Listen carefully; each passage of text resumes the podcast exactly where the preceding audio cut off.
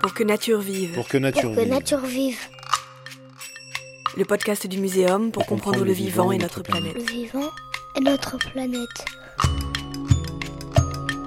Aujourd'hui, vraiment, on ne peut pas dire qu'on ne peut pas agir. Chaque année, plus d'une dizaine de millions d'hectares de forêts disparaissent. Chaque année, il y a des. Les chimpanzés, les orang-outans peuvent servir à faire des selfies, euh, pour amuser, attirer euh, les touristes. Un ours Donc, polaire ou un orque sont les animaux les plus pollués au monde. Chaque année, nos transports aériens augmentent. Chaque année, notre production de viande augmente. Les anciens sont un trésor de l'humanité. Ce qui fait notre bonheur, c'est les microbes. Et on s'en aperçoit quand ce bonheur, la santé, nous Je quitte. pense que le fait d'avoir une reconnexion à la nature passe par le plaisir, par l'amour.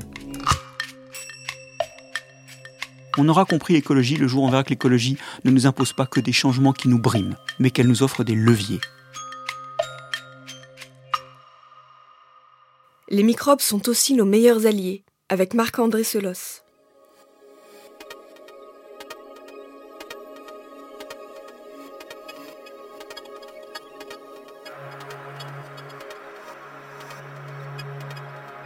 Aujourd'hui, nous allons parler d'infiniment petit et d'infiniment grand. L'infiniment petit, ce sont nos invisibles microbes et l'infiniment grand, les conséquences vertigineuses sur notre santé s'ils venaient à disparaître.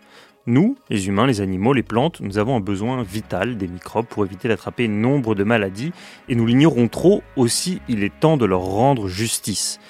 Dans ce monde, tout tient à un bel équilibre, car si le manque d'hygiène est évidemment problématique, l'hygiénisme qui éradique le microbiote apporte également son lot de dégâts sanitaires. On ne peut pas se passer d'eux, et heureusement, ils ne nous laissent jamais seuls, pour reprendre le titre d'un très beau livre qui a été écrit par notre invité, Marc-André Selos. Vous êtes biologiste, spécialiste en botanique et mycologie, professeur du Muséum national d'histoire naturelle. Bonjour Marc-André. Bonjour. Alors on va commencer avec euh, des héros que personne ne voit au quotidien et pour cause, ils sont invisibles à l'œil nu. Euh, les protagonistes de cet épisode sont les bactéries, les champignons et les virus qui sont euh, les, protagonistes des microbiotes ou communautés euh, microbiennes. Est-ce que vous pouvez euh, nous présenter un petit peu chacun de ces personnages? Ah ben volontiers, d'autant plus qu'ils sont hyper divers. hein. Il faut réaliser qu'on a quelque chose comme 200 espèces de mammifères en France, 600 espèces d'oiseaux et plusieurs centaines de milliers d'espèces de ces microbes. Alors qui sont-ils? En fait, il y en a toutes les tailles. Tous sont invisibles, hein, puisque ce qui est microbien, c'est ce qu'on voit pas à l'œil nu. Mais il y a des différences de taille, comme sont celles de la souris à l'éléphant, par exemple. Notamment, il y a les champignons. Je ne parle pas de ce qu'on ramasse en automne.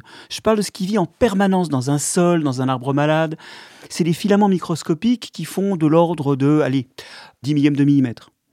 Et puis, plus petits, et pas filamenteux, mais souvent en fait cellules séparées, 10 fois plus petits, il y a les bactéries. Alors ces cellules, elles peuvent être parfois attachées ensemble, mais c'est déjà beaucoup plus petit. hein. Et puis, il y a ce qui peut rendre malades ces bactéries, ou nous aussi, il y a les virus, qui eux sont encore 10 fois plus petits qu'une bactérie. Donc euh, il y a des ordres de grandeur dans l'invisible, il y a des plus ou moins invisibles, sachant que tout est invisible. Et tout ça, ça veut dire qu'en fait, il y a énormément de groupes différents dans ce qu'on appelle les microbiotes, c'est-à-dire ces ensembles de microbes qui sont partout dans notre environnement, autour de nous, mais aussi dans nous. Parce qu'à cette échelle-là, nous sommes des immeubles à microbes. J'imagine évidemment qu'ils sont invisibles à l'œil nu. Il a fallu attendre euh, l'apparition de microscopes éminemment sophistiqués pour pouvoir euh, connaître un petit peu euh, tout le monde. C'est récent qu'on connaisse tous ces ordres de grandeur et... Bah, c'est venu petit à petit parce que comme on les voyait pas, en fait, on les a découverts à partir de leurs conséquences. Vous parlez de conséquences immenses, mais oui. En particulier, on a commencé à creuser un petit peu pourquoi on était malade. Et au 19e siècle, on découvre les champignons comme agents de maladie des plantes. On découvre les bactéries, notamment avec Pasteur ou Koch en Allemagne. On découvre les bactéries comme agents de maladie euh, des animaux ou de l'homme. Et puis un peu plus tard, euh, au début du 20e siècle, on découvre les virus, mais aussi comme agents de maladie. Ce qu'on n'a pas découvert à cette époque-là, c'est qu'en fait, ils sont aussi agents de bonne santé. C'est la bonne nouvelle de la fin du XXe siècle et du début du XXIe siècle. Mais effectivement, ils sont finalement pas visibles et on a mis du temps à la fois à réaliser qu'ils étaient là. Et finalement, ça fait que quelques décennies qu'on commence à cerner exactement à quel point ils font tout autour de nous. Alors justement, puisque vous m'y invitez, euh, on a longtemps cru que les microbes étaient uniquement porteurs de maladies et en réalité, ils sont producteurs de bien-être. Pour faire euh, comprendre ça, vous avez une jolie citation euh, que vous avez empruntée à Prévert qui est « Je me suis aperçu de mon bonheur le jour où il est parti en claquant la porte ». Comment appliquer Prévert aux microbes? Bah, très facilement. D'abord, Prévert était habité de microbes, mais je pense pas qu'il pensait à ça en disant ça avec cette phrase. L'idée, c'est que au moment où on n'est plus en bonne santé, on réalise que normalement, il y a des choses qui se passent bien. Et aujourd'hui, de plus en plus, on réalise qu'un certain nombre de problèmes de santé du monde moderne sont en fait liés au fait que dans l'hygiène que nous avons pratiquée depuis le 19e siècle et qui a eu la vertu d'éliminer les maladies, nous avons aussi éliminé un certain nombre de microbes de notre peau, de nos intestins, de notre environnement, de nos aliments, qui avaient des rôles positifs, notamment des rôles protecteurs. C'est ainsi qu'un certain nombre de maladies modernes, comme des maladies du métabolisme, diabète, obésité, des maladies du comportement, l'autisme, ou des maladies du système immunitaire, euh, par exemple l'asthme, par exemple les allergies, ou encore ces maladies auto-immunes où le système immunitaire attaque l'organisme, on découvre qu'en fait, très souvent, c'est couplé à une réduction de la diversité microbienne dans l'organisme des personnes malades. Ils abritent moins d'espèces de microbes. Et on ne peut pas faire des expériences sur les gens, mais on en fait sur des souris, on s'aperçoit qu'en fait, la diminution de diversité de l'écosystème microbien qui nous habite peut créer ces maladies. Et ces maladies nous mettent sur la voie du fait que, ordinairement, ce qui fait notre bonheur, c'est les microbes. Et on s'en aperçoit quand ce bonheur, la santé nous quitte.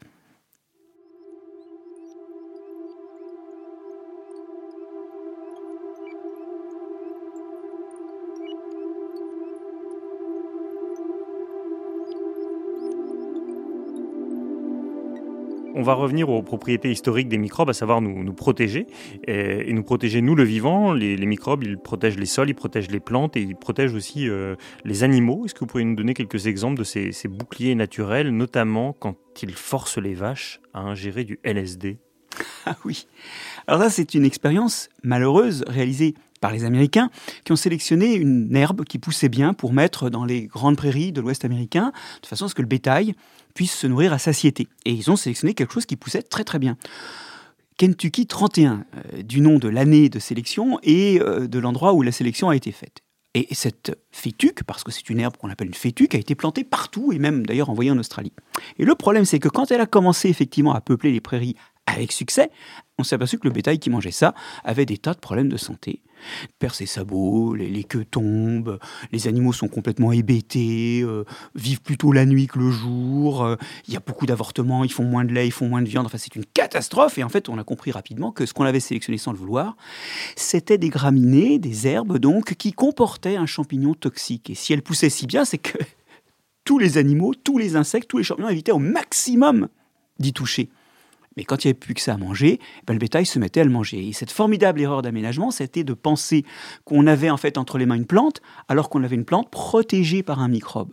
Mais cela dit, c'est un cas extrêmement aigu et une catastrophe économique pour l'agriculture américaine et australienne, mais c'est aussi quelque chose qui se produit un petit peu partout. Hein. Euh, je veux dire, vous-même, tel que vous tenez devant moi, si vous n'êtes pas malade en ce moment, c'est que vous êtes habité de microbes aussi, qui vous protègent des indésirables. Oui, et alors en fait, euh, je ne m'en rends pas compte, mais grâce à ces microbes, euh, j'évite d'avoir un certain nombre de perturbations euh, telles que, pardon, des diarrhées, des problèmes de digestion variés. Et en vous lisant dans Jamais Seul, ce qu'on apprend, c'est que grâce à ces microbes, on est très nombreux à éviter de contracter quelque chose qui paraît une maladie éminemment rare, à savoir le staphylocoque doré. Et en réalité, c'est grâce aux microbes qu'on n'est pas des milliers, peut-être des millions, je ne sais pas, à le contracter. C'est fou.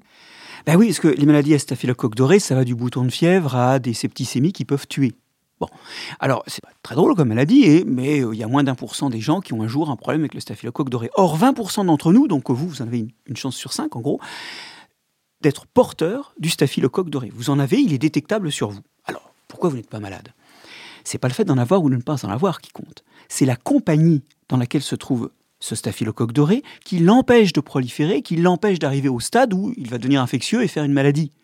Très concrètement, on sait que, par exemple, dans les muqueuses du nez, si on a du staphylocoque doré et un autre staphylocoque qui s'appelle le staphylocoque de lion, bah, ils se battent ensemble en quelque sorte. Le staphylocoque de lion produit des antibiotiques qui empêchent le staphylocoque doré de proliférer.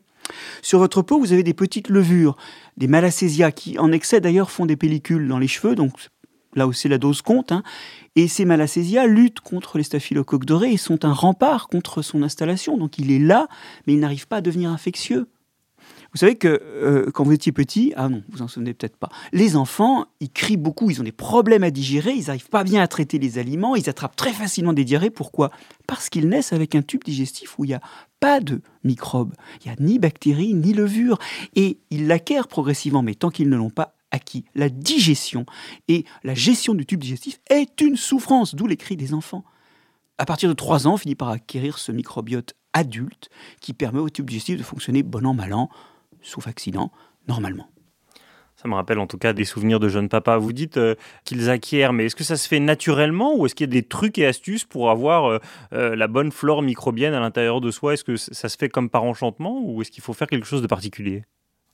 L'enchantement doit avoir un minimum de spontanéité, mais on peut quand même le forcer un peu. Ce que je veux dire, c'est qu'il y a à la fois des mécanismes biologiques qui aident à ça. Par exemple, dans le lait maternel, il y a des euh, aliments qui sont les troisièmes par ordre d'abondance. Il y a 10 grammes par litre d'un composant que l'enfant ne digère pas, mais qui nourrit certaines bactéries, et pas n'importe lesquelles, des bactéries comme les bifidobactéries, qui aident le tube digestif à fonctionner. Donc dans le lait maternel, il y a des aliments pour installer les microbes les plus désirables.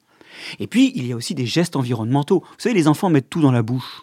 Et c'est en partie une conduite d'autocontamination. Et le doudou, la tétine qu'on ne stérilise plus quand elle tombe par terre, mais qu'on essuie comme on peut et qu'on remet dans la bouche de l'enfant, ce sont des gestes qui permettent l'entrée des microbes. Et, et c'est vital, parce qu'une fois de plus, on l'a dit tout à l'heure, si la diversité microbiologique du tube digestif n'est pas optimale, c'est-à-dire si c'est pas à la fois diversifié et avec les bonnes espèces, eh bien on risque des maladies, des dysfonctionnements. Et c'est là où, en fait, euh, on arrive sur un paradoxe euh, assez fou, c'est qu'on a l'impression que les plus grands progrès sanitaires euh, réalisés par rapport au genre humain ont été dus à l'hygiène. Le problème, c'est que quand on va trop loin et qu'on fait ce qu'on peut appeler enfin, l'excès d'hygiène ou l'hygiénisme, ça peut avoir des conséquences extrêmement néfastes et, non prévues à cet effet. Il se trouve que à l'heure où nous enregistrons ce podcast, la Covid est passée par là et le produit star de 2020 est présent sur cette table du gel hydroalcoolique. Et vous me disiez en, préparant cette émission que un petit peu de gel hydroalcoolique ne nuit pas à la santé, mais que beaucoup, en revanche, c'est dangereux. Oui, puis beaucoup et n'importe quand. En fait, tout est question de dose. On disait tout à l'heure qu'un peu de staphylocoque doré, ça va. Trop de staphylocoque doré, bonjour les dégâts. Euh, les malacésias, on disait un petit peu, ça protège des staphylocoques dorés. Trop, ça fait des croûtes et, des pellicules. Euh, il faut savoir doser les gestes. En temps ordinaire, quand il n'y a pas d'épidémie, de diarrhée, euh, de gastroentérite, de grippe ou de SRAS, eh bien, on peut effectivement se passer de gel hydroalcoolique. Quand en revanche il y a des risques de contamination, il vaut mieux en mettre que de ne pas en mettre. Et puis au fait, entre nous, euh, le savon est aussi une bonne solution. C'est aussi efficace de se savonner les mains. En plus, ça enlève toutes les saletés chimiques qu'on peut avoir sous les mains. Il ne faut pas oublier de se laver les mains. Et finalement, le gel hydroalcoolique, c'est plutôt au moment où effectivement on n'a pas d'autre solution. Mais à ce moment-là seulement, c'est-à-dire après un contact contaminant, ou avant un contact on risque de se contaminer soi-même, se toucher les yeux par exemple, ou manger. Il y, a, des moments où l'utiliser, parce que si on utilise trop les gels hydroalcooliques, on commence à dégrader cette microflore de la peau, qui est une protection, qui est une sorte de fourrure naturelle et invisible, qui empêche euh, l'arrivée des indésirables. Vous savez qu'en milieu hospitalier, les soignants souvent ont des problèmes de mycose, c'est-à-dire de champignons qui colonisent leur peau, sur les mains en particulier, parce qu'ils se désinfectent trop. L'hygiène, c'est une question de curseur. Ce qui est propre, c'est pas ce qui est stérile, c'est ce qui est colonisé par ce qui peut nous aider.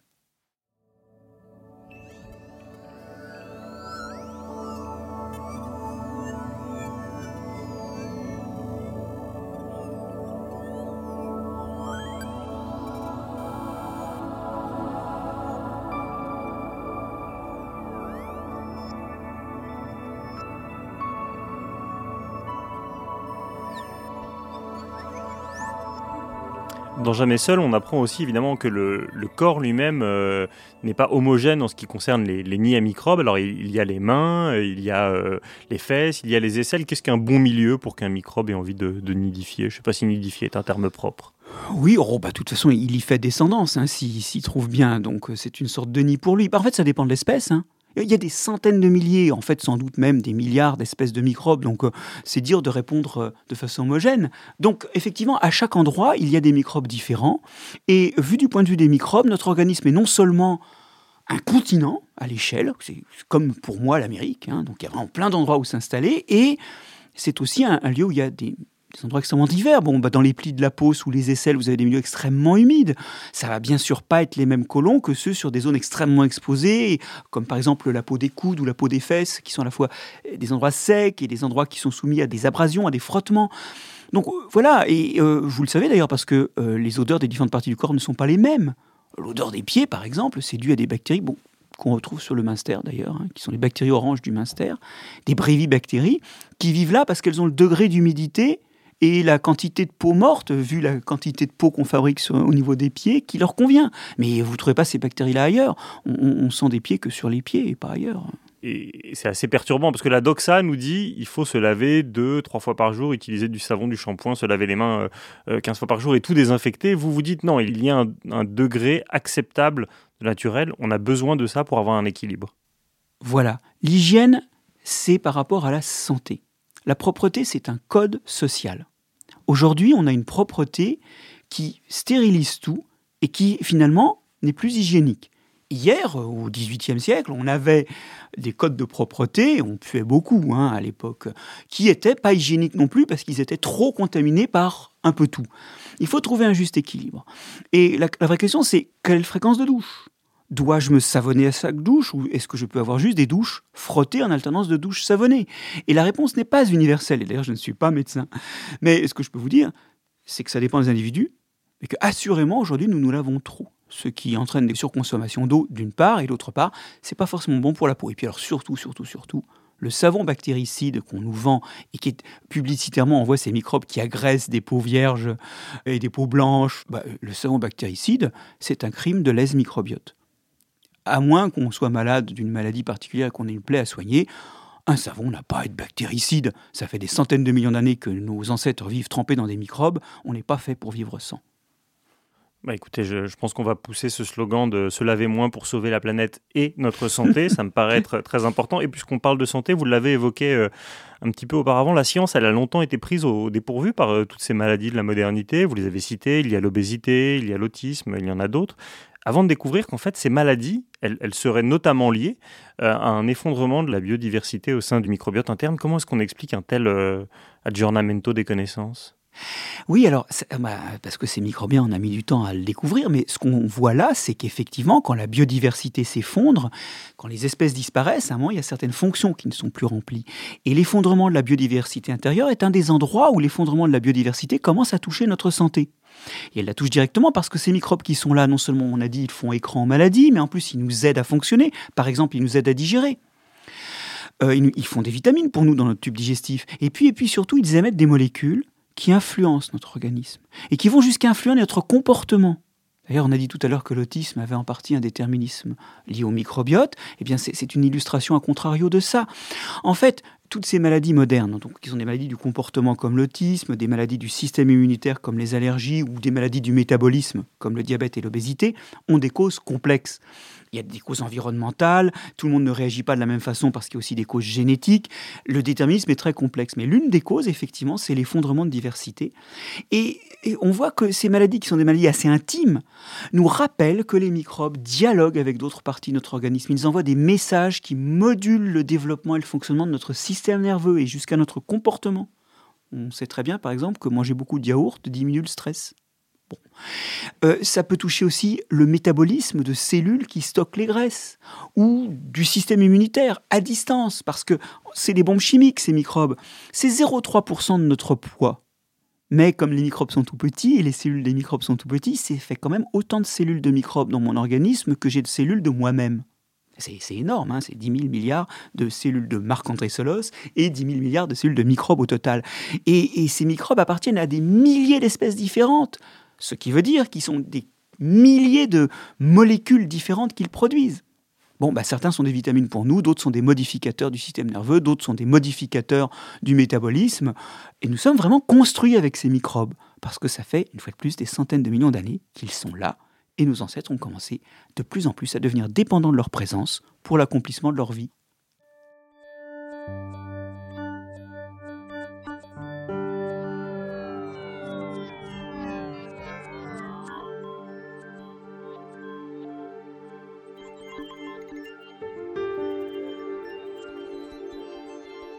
Alors j'ai bien entendu que vous n'étiez pas médecin, mais restons sur ces maladies de la modernité si vous voulez bien, parce que la quatrième cause de mortalité dans le monde, ce sont les maladies qui ont trait à l'obésité. Effectivement, quand on vous entend et qu'on se dit qu'après tout c'est une des composantes, quand on lit la presse, on entend un certain nombre de choses sur les terrains euh, euh, épidémiologiques, le rôle euh, des perturbateurs endocriniens, et on en, parlera dans ce podcast. Enfin, on, entend un certain nombre de facteurs, on n'entend jamais parler du dérèglement des, des microbes. Est-ce que ça vous énerve en tant que spécialiste? Non, parce que en termes de notre lien à l'environnement, à la nature, c'est pas le seul moment où ça déraille. Hein. On, a du mal aujourd'hui à transposer dans la vie citoyenne ou la vie des décideurs euh, ce qu'un certain nombre de chercheurs ont vu dans leurs recherches, que ce soit en, en écologie microbienne ou en écologie en général ou en évolution. Donc je suis résigné.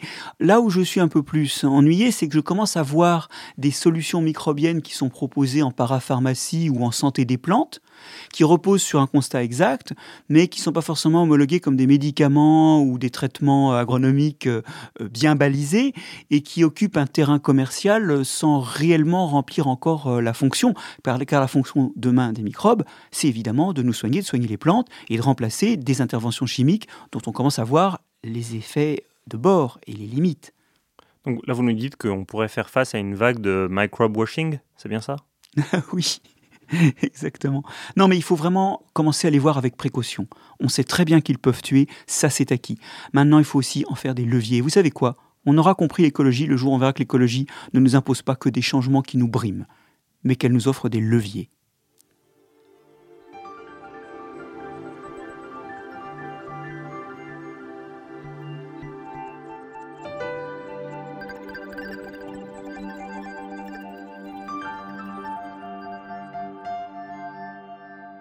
Je voudrais euh, prendre un dernier exemple qui est vraiment euh, archétypal de l'hygiénisme contemporain, à savoir ce qui concerne les femmes enceintes. Les femmes enceintes, depuis quelques décennies, elles n'ont plus le droit au fromage ou les crus, et les jeunes enfants non plus parce qu'on craint les maladies.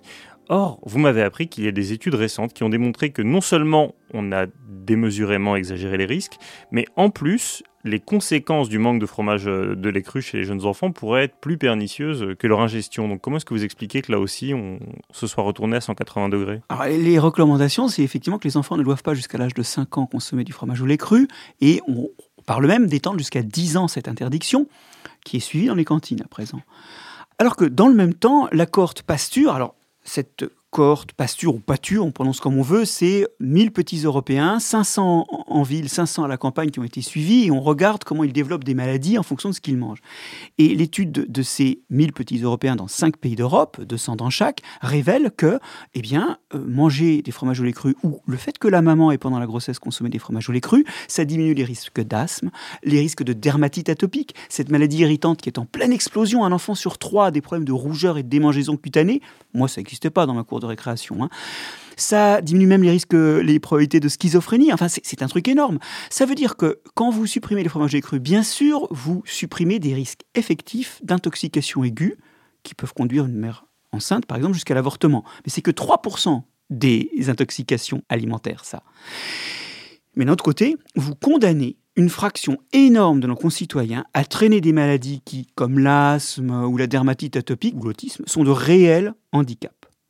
Donc aujourd'hui, il faut vraiment qu'on se concerte et qu'on accepte le type de risque que l'on veut, mais ça, ça va être une décision citoyenne.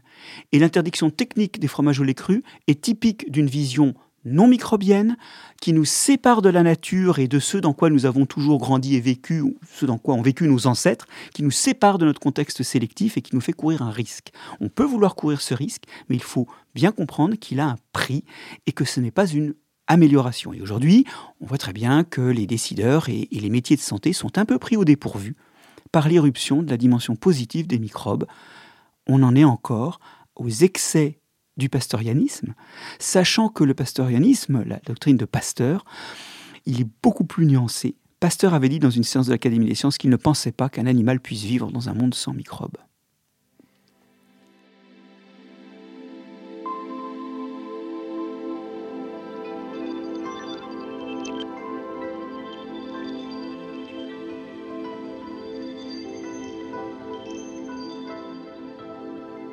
Je vais vous demander de faire une explication de texte euh, du titre que vous aviez choisi pour votre ouvrage Jamais seul, qui est sous-titré Ces microbes qui constituent les plantes, les animaux et les civilisations. Et en fait, ce que vous nous expliquez dans ce livre, votre leitmotiv, c'est qu'il y a un hubris à vouloir séparer euh, l'humain du reste de la nature et qu'on a besoin de tout ce qui nous entoure. Et ce qui est assez passionnant dans ce tour euh, du vivant que vous faites en 18 chapitres, c'est qu'à chaque fois, on voit à quel point on est interdépendant.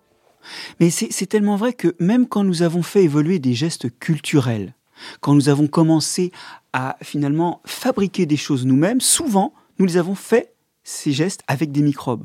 quand on fait du fromage, c'est un traitement qui va permettre que le lait se conserve mieux, soit moins contaminable par des microbes indésirables, contienne encore des vitamines, celles des micro-organismes qui vivent dedans. Bah, c'est une solution microbienne qu'on a trouvée avant même que de connaître les microbes. Je ne fais pas de dessin sur le vin, sur la bière, sur le beurre qui est fermenté, sur le chocolat qui est aussi un aliment fermenté, euh, sur la choucroute. Euh, allez en Asie, euh, allez chez les Latins, vous aurez ces jus de poisson fermentés, le garum des Latins, le gnocchman en, Asie. de façon récurrente, nos gestes culturels ont aussi recruté des microbes. Pourquoi? Parce que l'évolution culturelle est une forme d'évolution biologique et que, en fait, on n'évolue pas sans retrouver ces êtres vivants qui sont partout dans notre environnement les microbes. Et c'est vrai que notre évolution culturelle a aussi mobilisé les microbes et finalement elle est plus profondément liée à la nature par ce trait-là par exemple que nous ne l'imaginons. Il n'y a nul hiatus entre nature et société. Il y a juste un lien à retrouver et l'un des liens, il est microbien. Je vous entendais tout à l'heure citer euh, Pasteur, on peut lui opposer Einstein qui disait qu'il est plus facile de briser un atome qu'un préjugé, et au fond, euh, c'est un petit peu ça qu'on retrouve avec euh, les microbes, parce qu'ils continuent à avoir mauvaise presse. Il suffit de prononcer ce mot en 2020 pour que tout de suite tout le monde ait, ait peur. La solution est peut-être pas de réformer la génération en cours, mais peut-être plutôt de préparer la suivante. Et il est très important, et je fais partie des gens qui, présents dans les commissions de programme, dans la formation des enseignants, notamment celle qu'organise le muséum avec une préparation à l'agrégation euh, de sciences de la vie et de la terre, euh, présents aussi en vulgarisation, avec plein de collègues, on essaie de pousser vers la jeunesse cette idée nuancée d'un monde microbien potentiellement dangereux et potentiellement levier pour la santé, pour l'environnement. Et notamment pour l'environnement agricole, car les plantes aussi dépendent beaucoup des microbes qui peuvent se substituer à des pesticides ou à des engrais dans une certaine mesure. La formation, c'est peut-être la façon de faire une génération suivante qui est une approche plus nuancée. Il faudra de toute façon toujours faire évoluer l'enseignement, il le faut. Pour ça, il faut un enseignement. On est consterné, effroyablement consterné de voir qu'aujourd'hui, il n'y a plus de, en tronc commun de lycée en première et en terminale de sciences de la vie et de la terre. C'est devenu une option. Comme si c'était une option de manger, d'avoir une vie sexuelle, de pouvoir sélectionner un produit qu'on achète ou de comprendre l'impact environnemental de l'achat d'un nouveau téléphone portable. Je vois que vous employez des litotes, mais qu'à l'intérieur, vous êtes euh, extrêmement courroucé. Peut-être pour terminer justement sur ces générations futures, dites-nous euh, à quel point c'est capital d'encore davantage enseigner le vivant et à quel point en fait au fond, et d'ailleurs quand on vous lit, vous êtes un bon plaidoyer pour ça, euh, c'est accessible. Parce que dans les décisions politiques qui ont été prises euh, par le passé, il y avait l'idée que c'était trop compliqué et donc il fallait le mettre en option. Bah, c'est compliqué de manger bien ou d'avoir une vie sexuelle euh, qui respecte l'autre et soi-même. Hélas, c'est compliqué de vivre. Mais c'est pas en le cachant qu'on simplifie la chose. Non, non, ça restera compliqué. Non, ce que je pense, c'est qu'il est temps effectivement euh, de faire deux choses. Premièrement, c'est de remettre les sciences du vivant au cœur de la formation de la jeunesse ou de l'information de la vieillesse. Je veux dire par là qu'à la radio, on est assez étonné quand même quand on a des journalistes qui commentent l'actualité qu'il n'y a jamais de journalistes scientifiques. Bon, flûte, hein, ils, sont arrivés à la maison de la radio, ils ont monté dans un ascenseur qui n'est pas mu par les sciences économiques et sociales. Mais d'un autre côté aussi, il y a un truc qui est très important c'est de faire de l'interdisciplinarité et d'arriver à faire rentrer toutes ces disciplines qui n'ont aucune prééminence l'une sur l'autre, de les faire rentrer en résonance, sans absente aucune, et c'est ça que je fustige, mais en résonance. Il faut aussi trouver la voie de l'interdisciplinarité, comment la biologie nous donne des échos, par exemple, sur les sciences humaines mais comment aussi les sciences humaines peuvent donner des nouveaux outils ou des nouvelles questions aux biologistes? Et finalement, dans la vie du citoyen au quotidien, comment euh, des trucs qui peuvent paraître un peu théoriques euh, sur des microbes nous expliquent pourquoi il faut manger des fromages ou les crus.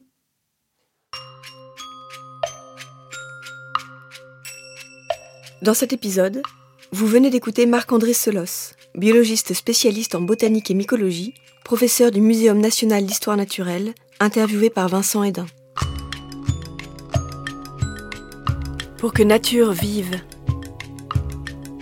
Un podcast produit par le Muséum national d'histoire naturelle et création collective, en partenariat avec le ministère de la Transition écologique et le ministère de l'Enseignement supérieur, de la Recherche et de l'Innovation. Pour la réédition du livre Avant que nature meure de Jean Dorst, Robert Barbeau, professeur au Muséum, a écrit une postface intitulée Pour que nature vive, qui a inspiré le titre de ce podcast.